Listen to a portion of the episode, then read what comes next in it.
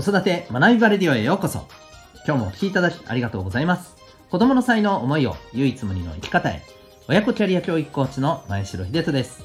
指紋プロファイル、各種心理学、絵本講座、塾講師の経験を取り入れたオーダーメイドのコーチングで、お子さんが主体的に考え行動し、自身の強みを生かして成長する、そんなサポートをしております。このチャンネルでは、共働き子育て世代の方を応援したい、そんな思いで、子育て、キャリア、コミュニケーションに役立つ情報やメッセージを毎日配信しております。今日は第454回になります。え理解することと実行することというテーマでお送りしていきたいと思います。また、この放送では、スター幸せのたい焼き屋さんを応援しております。はい、ということで、えー、12月29日の放送でございますね。はい。えー、すいません。私、鼻水がズルズルズルズルしてまして、ちょっと鼻炎持ちなんですけどね。はい。えー、ちょいちょいこういうお聞き苦しい時がね、ありますね。すいません。今日もこんな感じですが、お付き合いいただけたら嬉しいです。よろしくお願いします。さて、今日はですね、えー、まあ、理解することと、まあ、実際にやってみる、やること。うん、ということなんですけど、あのー、私たちって普段やってることの中にですね、えーえー、分かってて、まあ、それがどういうものなのかをちゃんと理解してないでやってることって意外とありません？っていうお話ですね。これはまあ大人もそうだし子供もそうだと思うんですけど、うん、まああのー、要するに、まあ、やれって言われたからとりあえずやってます的なありますよね。ありますよね。いや、で、あのー、まあ、これをですね、なんていうのかな、今日一番まあ言いたいこととしてはですね、あの、よくわからんままやるよりは、まあ、分かってやった方がいいですよねっていうことで、じゃあ、えどうやって分かるんですかって言ったら、まあ、調べるなり聞くなりね、えー、しましょうよっていう、それだけの話なんですけど、まあ、改めてやっぱりそういうことって大事だなって思った、まあ、はい、あの、体験のシェアでございます。まあ、あの、この時期ってね、忘年会がまあ当然あるわけですけど、あの、この間、そうそう、たまたま飲みに行っていた時にですね、えー、まあ同じお店のところで忘年会をね、例えばやってる、まあちょっとした団体さんがね、え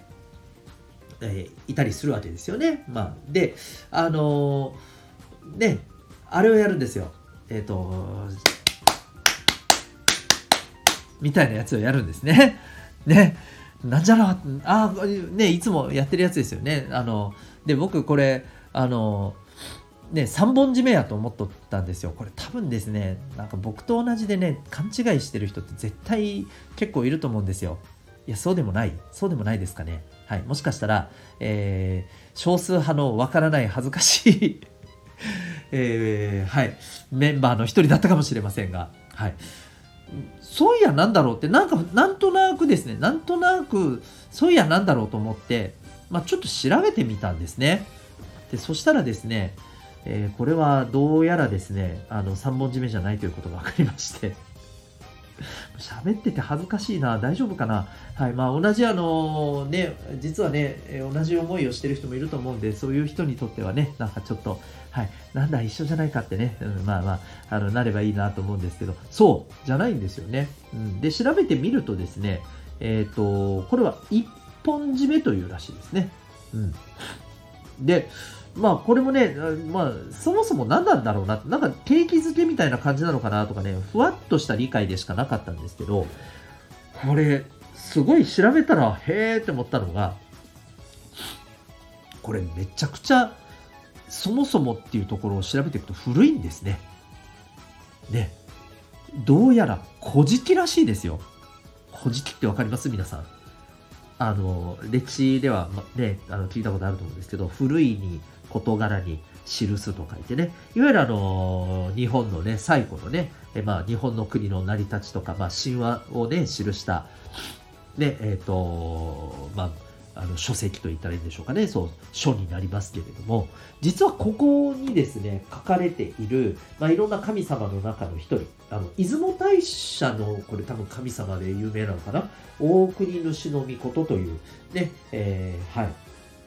神様がいらっしゃいますよね。で、この神様がですね、こう、国をね、えー譲る際にこの拍手を打って、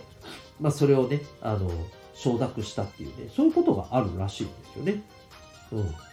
そうそうそうこの、えー拍手をするっていうのもね、まあ、これ調べていくとまたいろいろねあの出てきてて全然まだこの辺詳しく調べられてなくてちょっとまとまらないんでこの辺は割愛しますけど、まあ、とにかくそういう、えーことがあってこれがですねまあ、あの一つの、まあ、きっかけというか、うん。えーで、まあ、そこからですね要するにまあ難しい物事が、まあ、あの綺麗にね、えーうまく処理できてあの話がまとまりました。よかったねっていうね、うん、難事が、まあ、あの乗り越えて、ねえーどうにか収められましたねっていうね、えーそういう時に、まあ、あのしっかり手を打つっていうところにですね、まあ、あの意味合いがなされていって。でそこで出てきたこの、まあ、儀式とも言えるのがねこの、はい。ねえー一本締めを含めたいろいろな種類のね、はい。えーものなんですよね。うん、であのちなみにこれ、えっと基本的には3つ種類があるんですね。ね、そうそう言われるとなんとなくわかると思うんですけどあの最初に僕がやった、えーが一本締めなんですよね。でこれをかける3でやるのが三本締めと。あなるほどねって感じですよね,、うん、ねでなんでこれねタンタンタンタンタンタンなのに一本なわけって感じがしますけどねこれあのなんていうかえっ、とで、タンタンタンタンタンタンタンタンタンは9回ですよね。3×3 で9回ですよね。さ9回打ってるじゃないですか。で、えー最後に1回シャンって打つじゃないですか。で、えーそうするとね、漢字で書くとですよ。9に点が1個つくと、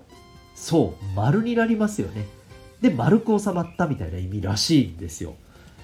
ね、なるほどねって感じですよね。で、えーあとね、この一本締めをやるときにですね、えー、よーって絶対言うじゃないですか、みんな。で、このよーもね、実はね、あのー実はもともとのね、あの、ルーツとしてはですね、えー、岩王が、やー、やー、やー、やー、みたいらしいですよ。いや、らしいですよ。ね。ちょっと笑いましたけどね。はい。で、えっ、と、ね、基本的には忘年会とか、ちょっとまあ、なんて言うんでしょうね。あのある程度、えーまあ、少し砕けたぐらいな感じの会かな。そこ、宴会とかね、こういったところは一本締めで、ただ、なんかすごくお祝いのね、もうものすごくおめでたいというお祝いの席とか、えーそういったところだと3本締めになるらしいですね。3回やると。うんで、あと、あの、1回だけパツンってやるやつがありますよね。これは、えー一丁締めっていうんですよね。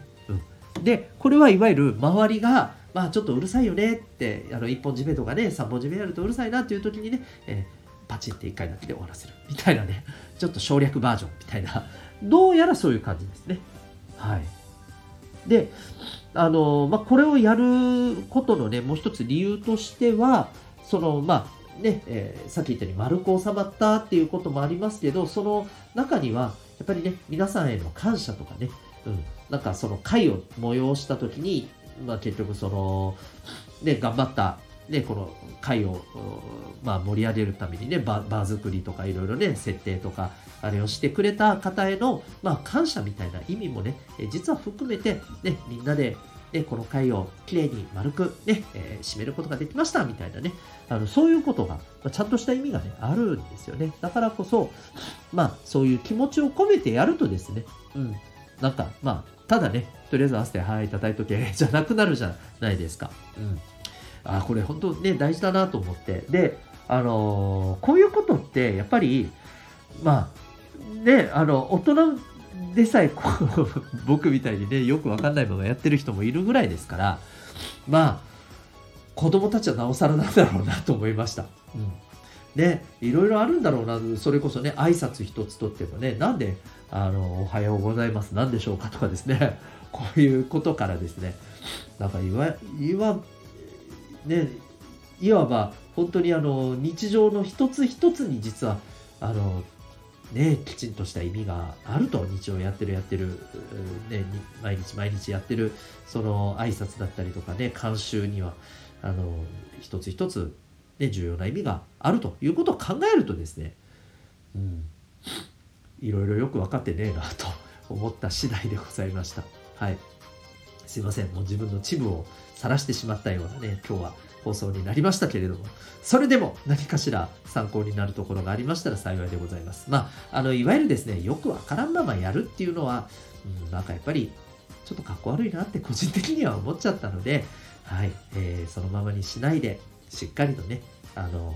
まあ、追求すると言いますか、うん、えー、そこは大事だなと。そしてこれはね、子供たちにも、え、そういう、まあ、学びの姿勢っていうのをね、伝えていくことが大事だななんて思った次第でございました。ということで、今日はですね、え、理解することとやることというテーマでお送りいたしました。